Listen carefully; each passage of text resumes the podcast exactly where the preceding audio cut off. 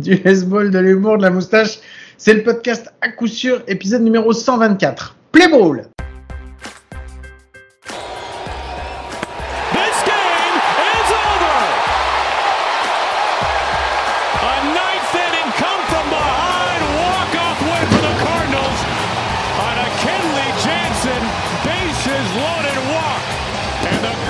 Et bien bienvenue, bienvenue, c'est l'épisode numéro 124 du podcast à coup sûr, le seul podcast français hebdomadaire sur le baseball. Ça me fait très très très plaisir de vous retrouver en ces temps un petit peu vacanciers.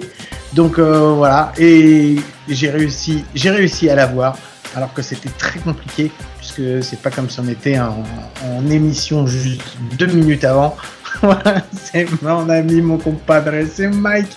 Salut Mike, comment ça va Salut Guillaume, salut à tous. Est-ce que tu sais que le chiffre 124 actuellement, c'est un peu euh, l'impression que j'ai de déjà vu de revivre le même jour all over again? J'ai l'impression de me retrouver encore une fois dans les comptes pleins, à savoir que j'enregistre, je passe ma vie à enregistrer. Je, je- je- je passe ma vie à enregistrer. Alors c'est pour la bonne cause, hein, ne vous inquiétez pas, c'est pour que quand Guillaume sera parti aux Maldives, il n'y ait pas euh, trop de, il n'ait pas d'enregistrement et puisse bien exposer ses doigts de pied dégueulasses en éventail sur une plage magnifique. Mais euh, voilà, désolé, on prend, on va prendre un petit peu de, de repos podcastique euh, pendant pendant quelques semaines. Donc, euh, si vous écoutez cette- cet épisode, sachez qu'il a été enregistré le 10 août. Donc c'est pour ça que encore une fois, pour la troisième fois d'affilée, vous n'allez pas avoir de news. Mais, mais Guillaume, mon petit doigt me dit que euh, les deux sujets que l'on va traiter, surtout le premier, ont un peu attrait avec euh, l'actualité du baseball euh, dans le monde nord-américain. Absolument pas. Mais vraiment absolument pas. Puisque, à moins que tu me contredises. Mais moi, je voulais te raconter une petite histoire sur le premier, euh, sur le premier sujet. Je te l'ai déjà, alors je t'ai déjà change annoncé le projet. Ça, cha- ça change l'ordre comme ça du conducteur impunément. Mais écoute, vu que j'ai pas ta vie et que j'ai autre chose à faire, vas-y, je te laisse commencer par le sujet que tu veux. Alors, c'est bien que tu prépares des trucs de ton côté, mais que tu m'en parles pas. Ça me permet, moi, de casser complètement les trucs que justement tu avais prévus. Donc voilà. Euh, si je te dis le numéro 42 dans le baseball, parce que tu me parles toujours de numéro, de numéro, de numéro, mais si je te dis 42, tu sais qui c'est? Jackie Robinson. Exactement, donc Jackie Robinson, le premier afro-américain à avoir euh, foulé les terrains de, de la Major League. Mais on parle donc on parle beaucoup de lui parce que c'était vraiment un, c'était un, c'était un précurseur, c'était un pionnier. Et on parle moins. Moi, je me suis renseigné un petit peu pour savoir. Je me suis dit, mais parce que on a Shohei Otani et on nous parle de Shohei Otani et que c'est le meilleur et que c'est le futur MVP et qu'on n'a jamais vu un joueur comme ça et que c'est formidable. Mais je me suis dit, mais Shohei Otani, c'est pas le premier joueur de baseball euh, japonais qu'on a dans le, championnat dans, dans la MLB. Et je me suis renseigné. Je voulais savoir qui était le premier joueur. Donc tu sais, toi, Mike, parce que je t'ai dit de qui j'allais te parler. Donc c'est pour ça que je vais faire comme si tu ne savais pas. Mais Mike, est-ce que tu sais qui est le premier joueur japonais à avoir foulé les terrains de la MLB Oui, c'est Masanori Murakami. Exactement, Masanori Murakami. Alors, pourquoi je voulais qu'on en parle? Parce que c'est quand même important. Euh, il arrive en, il, il a commencé à jouer, enfin, il a commencé à jouer professionnel en 62 au baseball en- au Japon dans la Pacific League, et euh, c'est en 64, alors qu'il a que 17 ans, que son équipe l'a envoyé en fait en échange d'été. Tu sais, c'est un petit peu euh, genre, euh, tu, tu vas prendre des vacances et tu Oui, fais a- du baseball en même temps. Il a, il, a, il a 20 ans quand il commence. En 64, il a 20 ans. Il a 20 Oui, ans. il a, oui. il- Excuse-moi. Donc, mais il a, oui, enfin, il avait, il était, voilà, ça commence bien, on est d'accord. Donc, il arrive, à, il arrive à 20 ans en fait en échange, en, un échange, et euh, il vient, en- il vient à San Francisco, bah parce que c'est aussi un des, une des villes les plus proches, hein, donc faut pas se il allait pas venir à New York. Donc, et il, il va jouer avec euh, l'équipe de Single A euh, de Fresno, et ça se passe très, tellement bien que en fait bah, les euh, les San Francisco Giants en fait vont le garder et vont le mettre sur le terrain en, en septembre le 1er septembre alors qu'ils sont euh, dans la course avec les Phillies pour avoir le pennant mais Alors, je sens que tu as envie de me dire quelque chose Ouais, bah, revenons quand même à un truc de base. Déjà, c'était un lanceur. c'était un lance c'était Voilà. un lanceur effectivement c'était un lanceur C'est quand même assez important de le préciser. Euh, C'était un lanceur qui a essentiellement euh, lancé en relève. Très honnêtement, la carrière de Masanori Murakami euh, dans les dans les majors, elle se résume à à peu près une cinquantaine de matchs et 90 innings pitch, donc donc un releveur comme on vous le disait. Il n'a pas euh, marqué l'histoire par ses performances, mais il a marqué l'histoire parce qu'en fait, là où c'est important de, de parler de Masanori Murakami, c'est que si on prend vraiment l'histoire des majors avant l'américaine, la national, etc., il y a quand même eu une tripotée de pays qui ont vu leurs premiers joueurs jouer en MLB bien avant le Japon. Alors qu'au moment où Murakami, donc en 64, est intégré, euh, enfin intègre pardon la MLB, la NPB euh, dans sa première version existe déjà depuis euh, plus d'une décennie. Donc ça veut dire que le baseball professionnel au Japon était déjà bien installé, bien implanté. Alors il y a forcément des raisons politiques à ça, parce que bon, on se rappelle quand même que 64, c'est 20 ans à peine euh, après la fin de la Seconde Guerre mondiale, et tout le monde sait que la Seconde Guerre mondiale ne s'est pas terminée en France, hein, mais bien, euh, mais bien en Asie.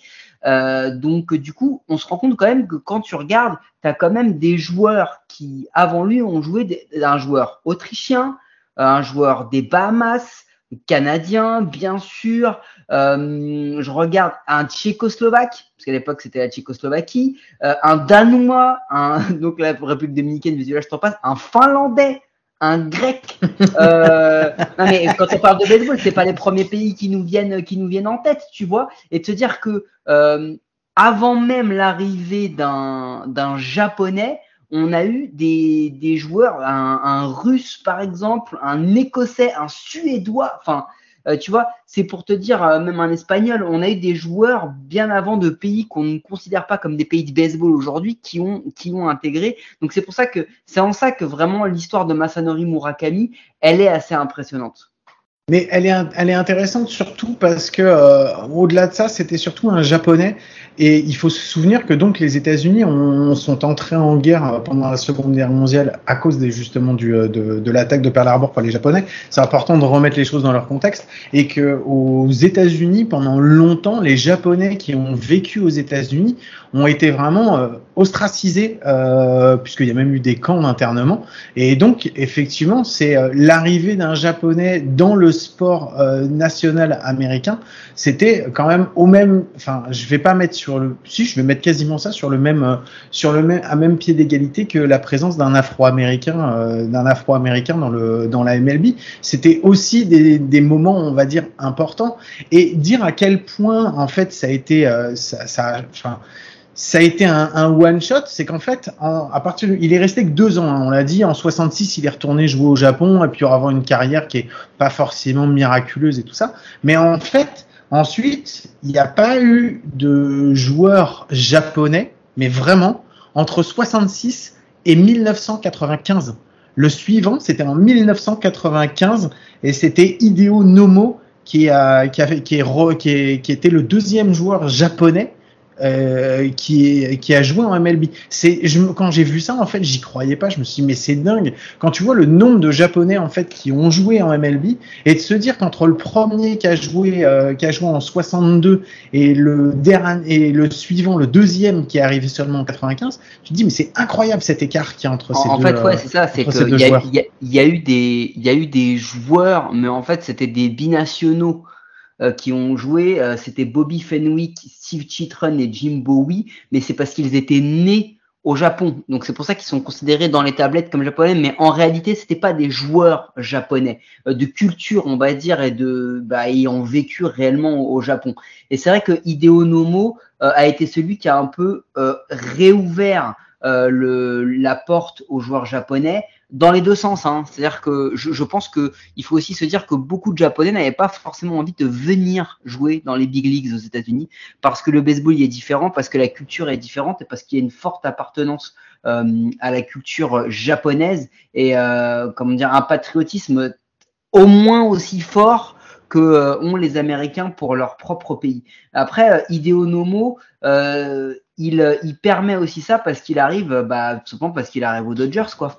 Tu vois, il arrive, euh, il arrive pas dans n'importe quel club qui, qui le prend, il arrive aux Dodgers. Dodgers, dans les années 90, donc une équipe où on attendait encore énormément de choses. Et ensuite, il y en a eu, bah, il y en a eu, il y en a eu beaucoup, beaucoup plus derrière. Et là, et là aujourd'hui, des, des Japonais, on en compte quasiment une quinzaine d'actifs dans en MLB. C'est ça, exactement. Et en fait, c'est une, ça a été vraiment une, une révolution. Et c'est pour ça que je pensais que, au-delà de, de, sa carrière, je pensais que c'était important, important qu'on en parle. Et puis, bah, justement, c'est plutôt pas mal parce que ça va nous permettre de faire la, de faire la, la jonction avec le, le, deuxième sujet dont tu voulais qu'on traite, euh, Mike. Alors, peut-être que tu voulais qu'on le traite avant, mais je suis désolé, on va le traiter euh, juste après. Donc, vas-y, je t'en prie, je te laisse nous expliquer de quoi, de quoi, de quoi qu'on va parler maintenant c'était une bonne intro, mais c'est vrai que euh, finalement, depuis donc euh, Masanori Murakami et tous les autres euh, joueurs étrangers qui sont venus, aujourd'hui, les têtes de gondole de, de la ligue, on va en compter quoi? 5, 6 Il va y avoir Aaron Judge, il va y avoir mm Mookie Betts, Mike Trout. Jusque-là, tu es d'accord avec moi? Mais à côté. Je suis d'accord avec toi. Mais à côté, on peut y ajouter Soto, Tatis, Otani. Je le mettrai pas dedans encore, mais euh, Otani, il ouais. non, il est peut-être pas dans les meilleurs, mais c'est un des visages de la ligue. Quoi que quoi qu'on en dise. Hein. ça, je, ça, je suis d'accord. Ça, par contre, je suis entièrement d'accord. Moi, je parle des visages de la ligue, hein, des joueurs qui, qui vendent des maillots, qui qui sont aimés, qui sont aimés aussi par les, par les fans des autres franchises. Ça, c'est important aussi, parce que finalement, c'est ça aussi qui définit une star. C'est-à-dire que ce qui définit une star, c'est euh, comment euh, il est perçu. Soit il va être détesté, tu vois, par exemple, Bryce Harper, il n'est pas le visage de la ligue. C'est un des meilleurs joueurs. Non, c'est un, non, non, c'est un des tout meilleurs joueurs, mais il n'est pas le visage de la ligue. Il l'est plus depuis quelques années euh, parce qu'il joue au Phillies, parce que pour plein de raisons. Euh, et on peut y rajouter, on peut y ajouter aussi euh, Acuna. Mais euh, en fait, la question qu'on se posait, Guillaume, c'était est-ce qu'aujourd'hui on peut dire que en MLB, les meilleurs joueurs, c'est toujours les Américains? Est-ce que c'est toujours les Américains qui trustent tout et qui, qui ont les, les, meilleurs joueurs, les plus gros stars, euh, euh, qui sont les joueurs qui donnent des titres, tout simplement? Alors, euh, à cette réponse, enfin à cette question, je vais te donner une réponse euh, simple, on va dire. C'est que depuis 10 ans, euh, le meilleur joueur de baseball, il est américain. Enfin, je veux dire, sur toutes les statistiques. Ouais, il y en a 4 sur 20. Non, mais sur toutes les statistiques, de toute façon, tu peux pas, tu peux, tu peux pas euh, prendre. Enfin, Mike Trout, de toute façon, c'est le meilleur joueur de toute façon sur la dernière décennie. C'est pas possible autrement. Donc, et le, meilleur, joueur. Et le meilleur lanceur depuis 10 ans, je pense qu'on peut dire que c'est Justin Verlander. C'est Justin Verlander. Alors après, ça se tire la bourre avec euh, Justin. Tu as Max Scherzer aussi. Euh, euh, tu as De Grom qui vient mettre son nez là-dedans. quand ils sont pas blessés. Mais en gros, de toute façon, c'est simple. Hein, il faut regarder les, les élections. Il y a quatre joueurs depuis 10 ans qui ne sont pas américains qui ont eu un titre de MVP. Shohei Otani, Rosé Abreu, José Altuve et Midi Cabrera. Abreu.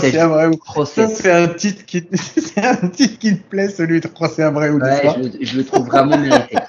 euh, donc voilà. Et quand on arrive sur les, sur les Sayong, eh ben, les enfants, pour avoir un lanceur non américain qui a eu le titre de Cy Young, il faut remonter à Félix de King Hernandez en 2010 et avant lui, Johan Santana en 2006.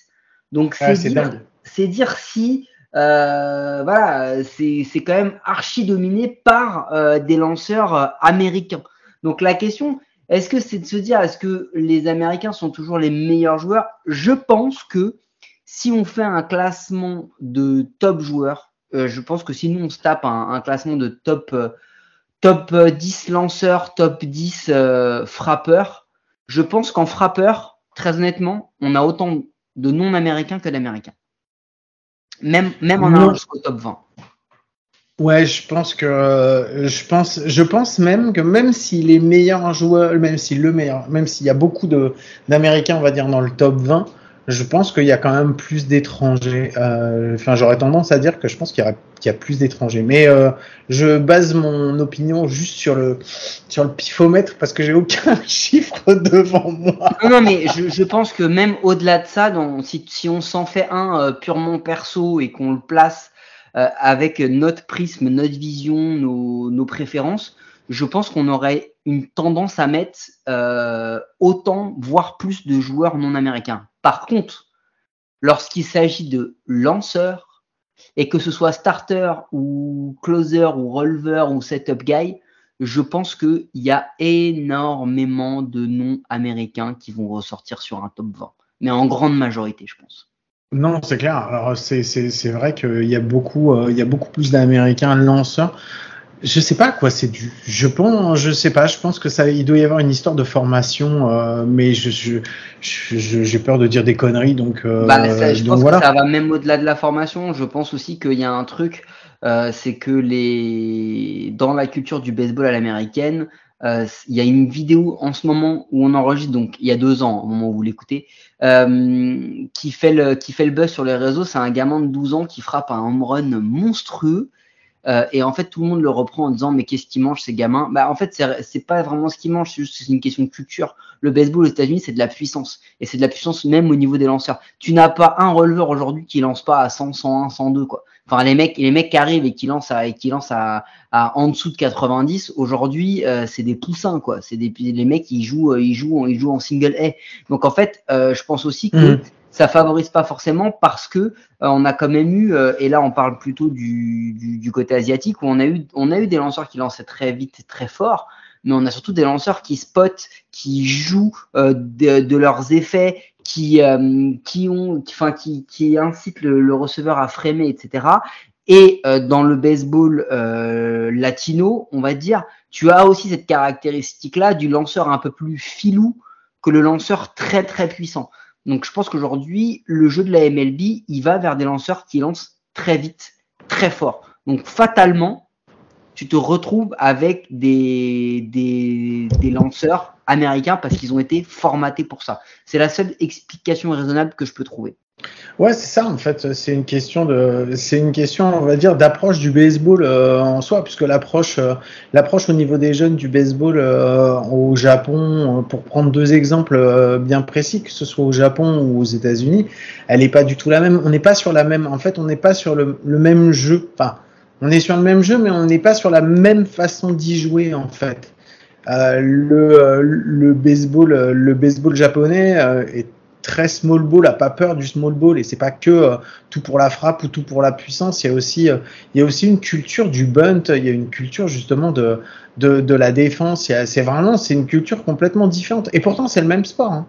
Ouais, c'est ça, mais je sais pas, je saurais pas, c'est un, un, un poste qui est tellement, tellement spécifique euh, et qui est surtout tellement exposé que du coup, bah, peut-être qu'on leur laisse un petit peu moins de temps, un petit peu moins de chance, je sais pas trop. Mais en tous les cas, ce qui est sûr, c'est que euh, même quand tu regardes la, on, l'avait fait, euh, on l'avait fait la dernière fois, mais quand tu regardes la, la composition des, des joueurs non américains euh, qui, qui composent, euh, qui composent la ligue, euh, franchement, euh, tu retires la République dominicaine qui fait 11% et le Venezuela qui en font 7 il n'y a pas un seul pays qui fait plus de 2% de la, de la population, on va dire, de joueurs de baseball des, de la MLB. Donc ça veut tout simplement dire qu'aujourd'hui, les étrangers, malgré tout, euh, ne sont pas encore parmi les meilleurs joueurs. Et en fait, ça peut s'expliquer tout simplement quand tu regardes, euh, par exemple, euh, en NBA, euh, j'ai pas regardé, mais je pense que tu as beaucoup plus d'étrangers que tu n'en as en MLB.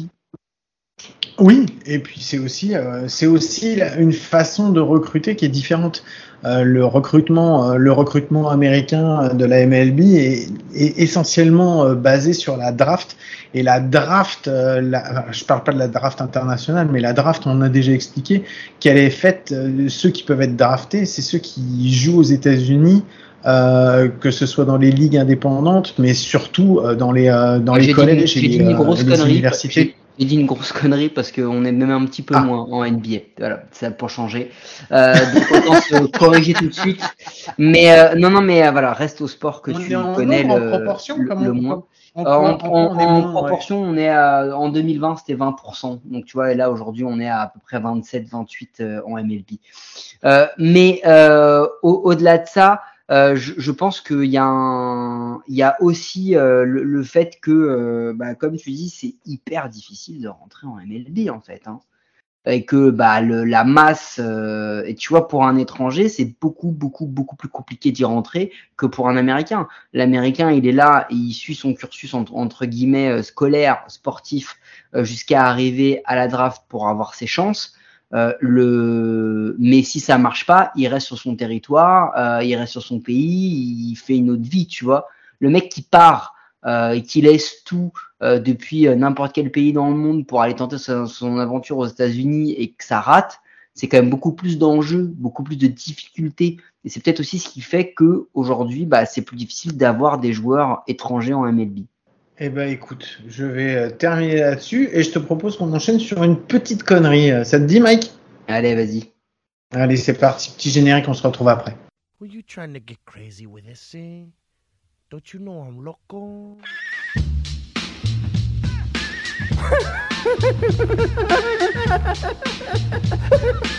the fuck is with this guy? Who is he?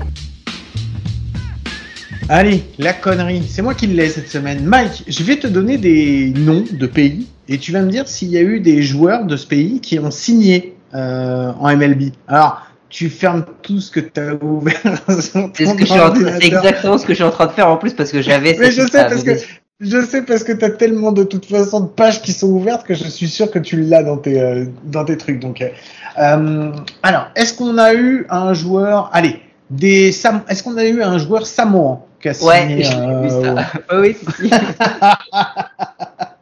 Bon, bah si je te dis en Afghanistan alors. Oui aussi, je l'ai vu. c'est le premier de ça- Non je mais donne les noms ça au moins, donne les noms au moins. Alors, le Samoan, c'était Tony Solaita en 1968. Et euh, pour l'Afghanistan, c'était Jeff Bronke en 1993. Donc j'imagine que c'était Car un bon Américain. ouais. C'est exactement ça.